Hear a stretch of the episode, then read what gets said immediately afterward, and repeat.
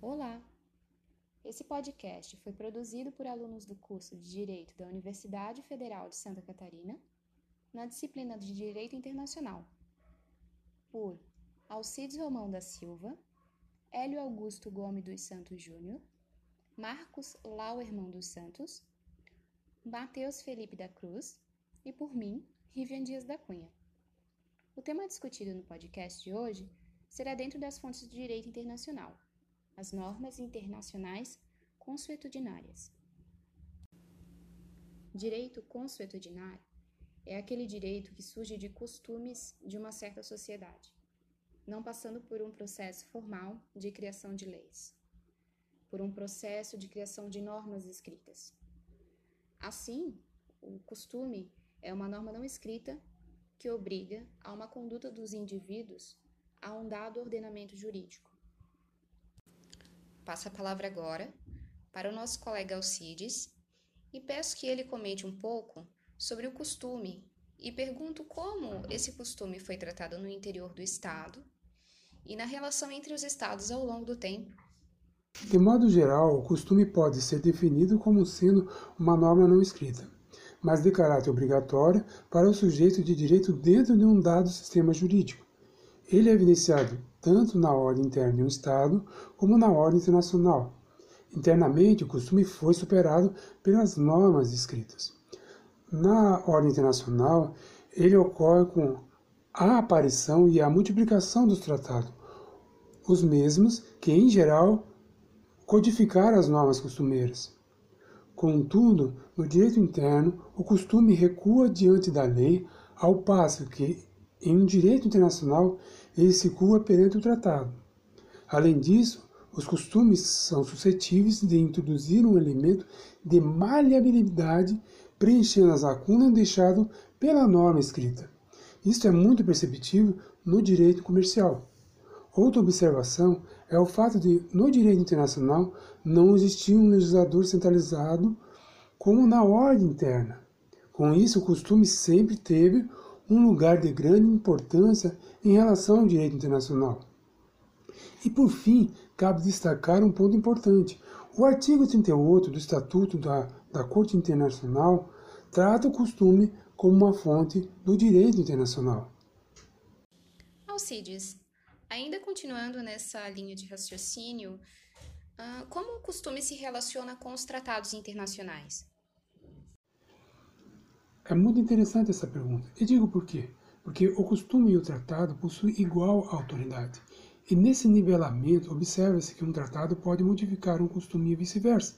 E ambos aparecem como duas normas jurídicas complementares, contudo, conforme estabelece os artigos 38 e 43 da Convenção de Viena, uma, um tratado não deve ferir o caráter obrigatório de um costume pré-existente, ao passo que uma regra convencional é suscetível de dar posteriormente nascimento a um novo costume. Certo. E como se consegue provar a existência de um costume, de fato?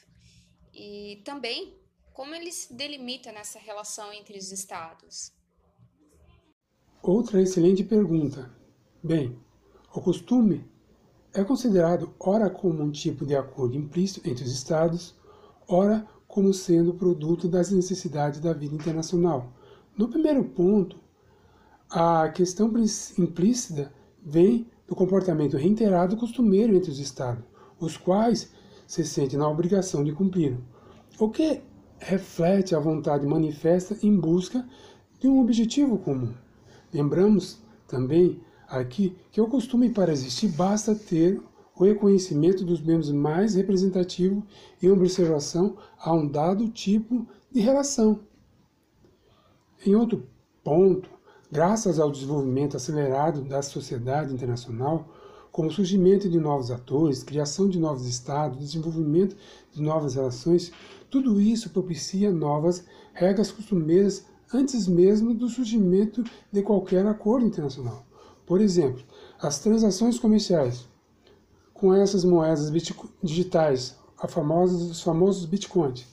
Não estou aqui fazendo uma análise científica desse fato, mas trazendo para a discussão futura somente uma evidência. pois essa transação, com o decorrer do tempo, passa a ter um valor costumeiro. Aqui pode também ser observada a caracterização de um produto da vida coletiva internacional. Pode também ser evidenciada aqui a velocidade da criação do costume moderno.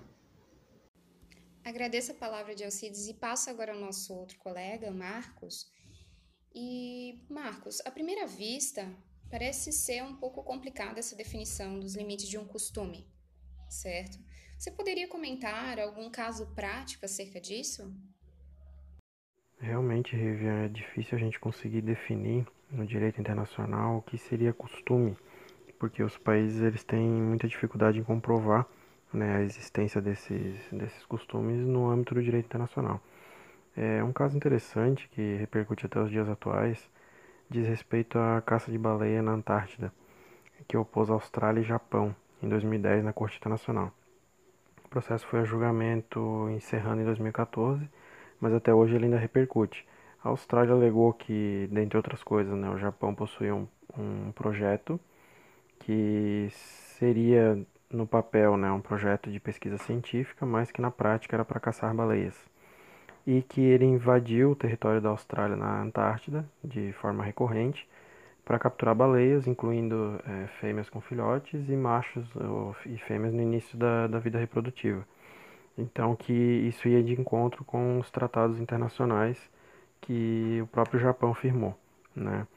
E o Japão, em resposta, ele alegou que é, toda essa, essa demanda suscitada pela Austrália, ela não poderia prosperar porque quando ele firmou esse acordo, esse, esse tratado internacional, é, para fins científicos, a forma como esse país, como os países, né, fariam essa pesquisa era livre.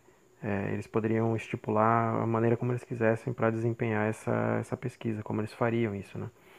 E isso, inclusive, de acordo com o direito consuetudinário internacional. Isso ela alegou, inclusive, no processo.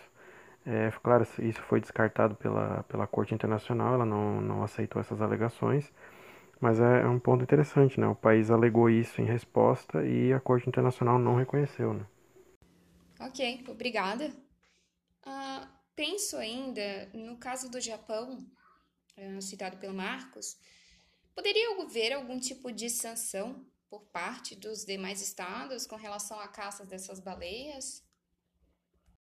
Com relação às sanções no direito internacional, é difícil a gente falar em sanção no sentido puro da palavra, né? Que a gente entende como uma espécie de, de proibição, uma pena, enfim. É, porque os estados eles são soberanos né, nas relações internacionais e é difícil que a Corte Internacional, inclusive, tenha poder para impor determinada coisa, né, de, determinada conduta aos países. É, o que a gente tem, na verdade, inclusive citando aqui o Francisco Rezec, é, é uma espécie de compensação.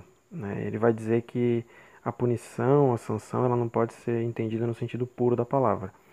O que a gente tem é uma compensação na relação dos danos causados né, pelo, por um Estado contra o outro. Então, nessa ação, a Austrália alegou as razões dela, o Japão as respostas, né, e a corte, no final, ela recomendou, ela fez uma recomendação para tentar resolver o problema, que o Japão encerrasse esse projeto de pesquisa e é, cumprisse o tratado, se abstesse de, de realizar a caça de baleias. O Japão é, saiu desse tratado internacional e também encerrou esse projeto de pesquisa, mas atualmente ele possui outros que têm a mesma finalidade, né? É, agem da mesma forma que o projeto anterior. Então, na prática, isso ainda está sendo discutido, né? O processo levou quatro anos para ser decidido, mas até recentemente, em 2019, o Japão estava discutindo, dentro do âmbito do direito interno do país, né? do, do próprio Japão, discutindo a questão da, da caça de baleias e da legislação referente a isso, inclusive solicitando apoio do governo para é, subsidiar essa prática. Né? Então, uma discussão que ainda vai longe. O que a gente pode ter na prática, na relação entre os dois, dois estados, né, Austrália e Japão, é que no futuro, se algum deles precisar né, do auxílio do outro, esse auxílio talvez não, não venha da forma esperada. Né? É isso que a, gente, que a gente pode ter, uma espécie de compensação indireta. Né? Podemos encerrar por aqui, agradecendo a participação de todos os colegas. Obrigada!